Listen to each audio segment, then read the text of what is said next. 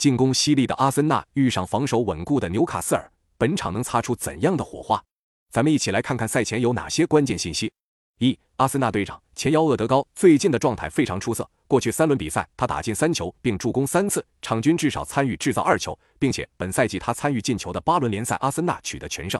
二、阿森纳主力前锋热苏斯受伤的最近二轮比赛当中，恩凯蒂亚取代了他的位置，他的表现非常出色，两场比赛都取得了进球，并且都帮助球队取得了胜利，可以说是堪当大用。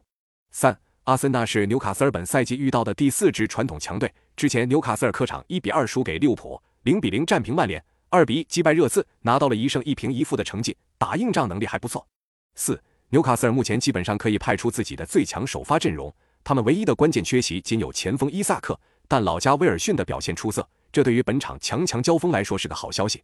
五，上轮联赛纽卡斯尔的主力边锋圣马克西曼，前锋威尔逊没有首发，得到了轮换休息，而阿森纳上轮是全主力阵容出战，并未进行轮换，在两场间隔只有三天的情况下。纽卡轮换方面略占优势，那么本场比赛你更看好谁？